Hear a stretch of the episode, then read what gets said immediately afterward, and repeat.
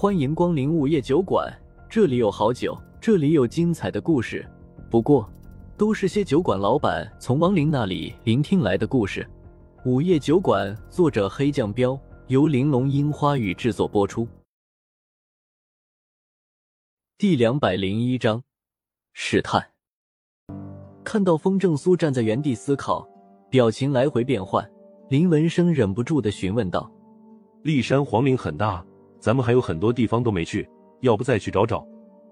风正苏回过神儿，决定要验证一下自己的猜测，摆摆手对林文生道：“别去了，金甲师应该已经不在皇陵里面了。”啊！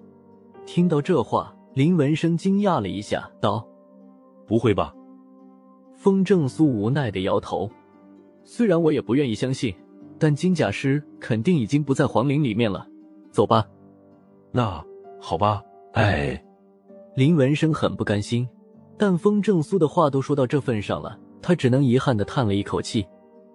沿着原路返回，很快的一行人就再次来到了水银河的对岸。看着面前上万的活人蜡像，风正苏又拿出了虎符，心念一动。漩涡就再次出现了，那些活人蜡像又是自动进入了漩涡。等到最后一个活人蜡像也进了漩涡以后，风正苏才重新收起虎符。看到这一幕，林文生一脸的羡慕。可虎符已经滴血认主了，就算风正苏把虎符给他，他也用不了了。看出林文生的心思，风正苏当下就笑笑说：“放心吧，以后虎符早晚会给你们茅山派。”反正茅山现在跟大人您是一心的，虎符在谁手上都一样。林文生有些尴尬的笑道。风正苏想了想道：“说实话，金甲师估计你们也收服不了，这三具尸王也给你们吧。”说着，他就拿出了先前封禁四个尸王的卷轴，递给了林文生。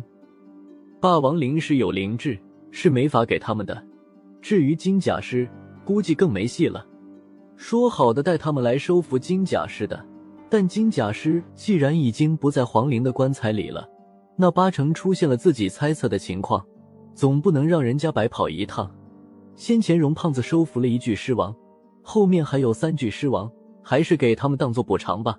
林文生不明白的问道：“大人，你这是啥意思啊？”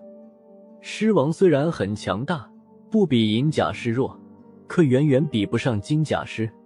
风正苏犹豫了下，决定还是别瞒着他们了。金甲师应该出现了我之前没想到的状况，你们连灵石都收服不了，更别提金甲师了。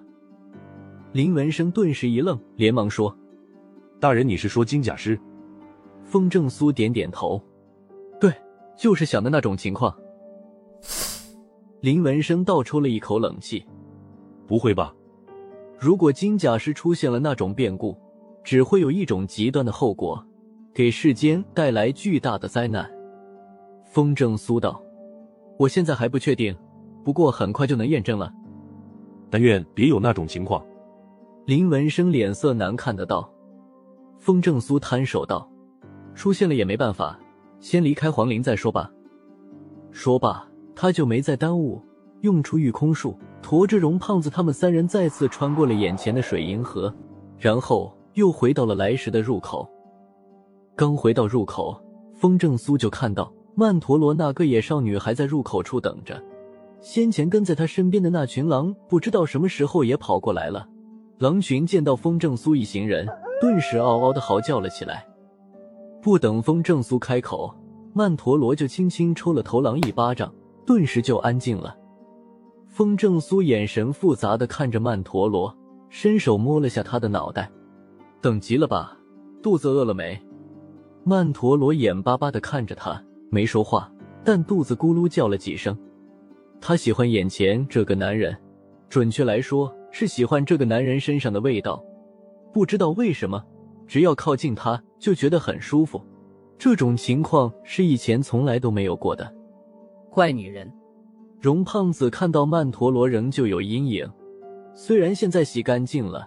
但仍然有一股子野人味儿，心想他该不会是那群狼养大的吧？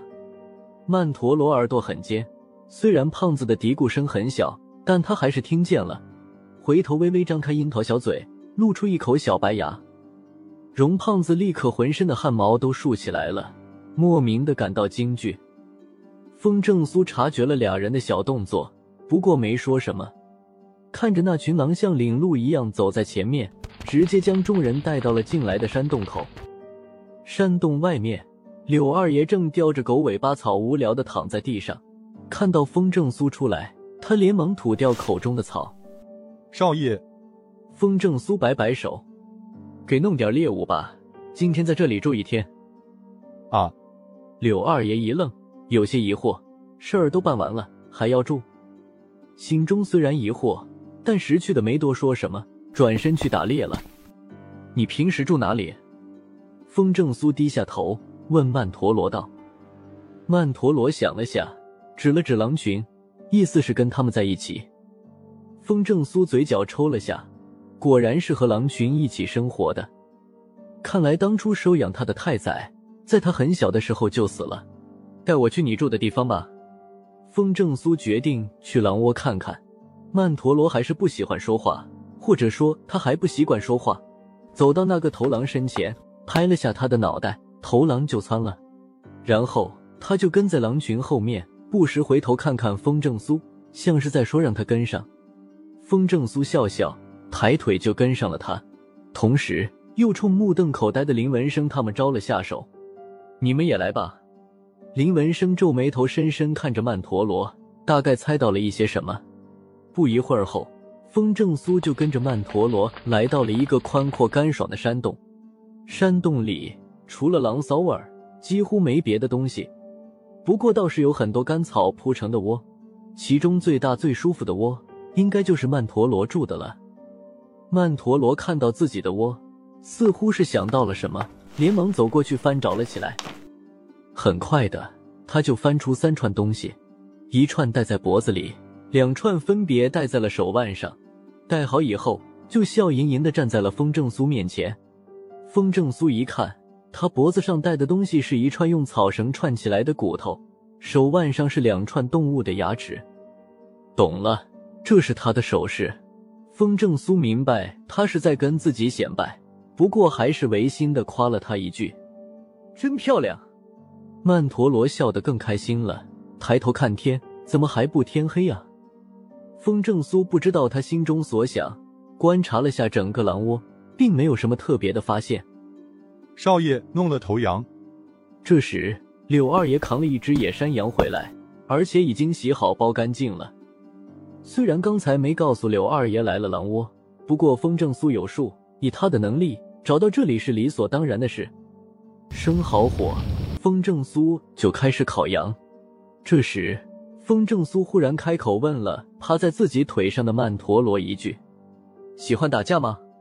曼陀罗眨巴了下大眼睛，虽然不明白风正苏为什么问这个问题，但还是点了点头。他天天打架的好不好？不过，除了那个胖子，都是跟山里的老虎、熊瞎子、野猪打。风正苏指了指柳二爷，跟他打一架怎么样？柳二爷一愣，不明白风正苏的意思，不屑的看了曼陀罗一眼，道：“少爷，我才不跟小妮子动手。”然而，曼陀罗看柳二爷的眼神，则是充满了鄙夷，当下就站在篝火前，勾了勾指头。柳二爷顿时大怒，气急败坏的道。少爷，这妮子挑衅我呢。风正苏笑笑道：“去吧，不用留手，会死人的。”柳二爷有点懵，连忙道：“他看得出来，风正苏很看重这个野丫头，可眼下却让他不用留手。少爷打的是什么主意啊？”“没事。”风正苏摆摆手道。柳二爷无奈的道：“好吧。”说着，他就来到了曼陀罗的对面。犹豫了下，猛地吐出了一道火焰。他终究是不敢真动手，索性用一个火系法术意思意思一下吧。这只是最初级的火法，看着吓人，其实没什么温度，吓唬吓唬野丫头一下就得了。然而下一刻，人影一闪，柳二爷就成大字形贴在了洞里的壁上，包括风正苏在内，所有人都惊呆了。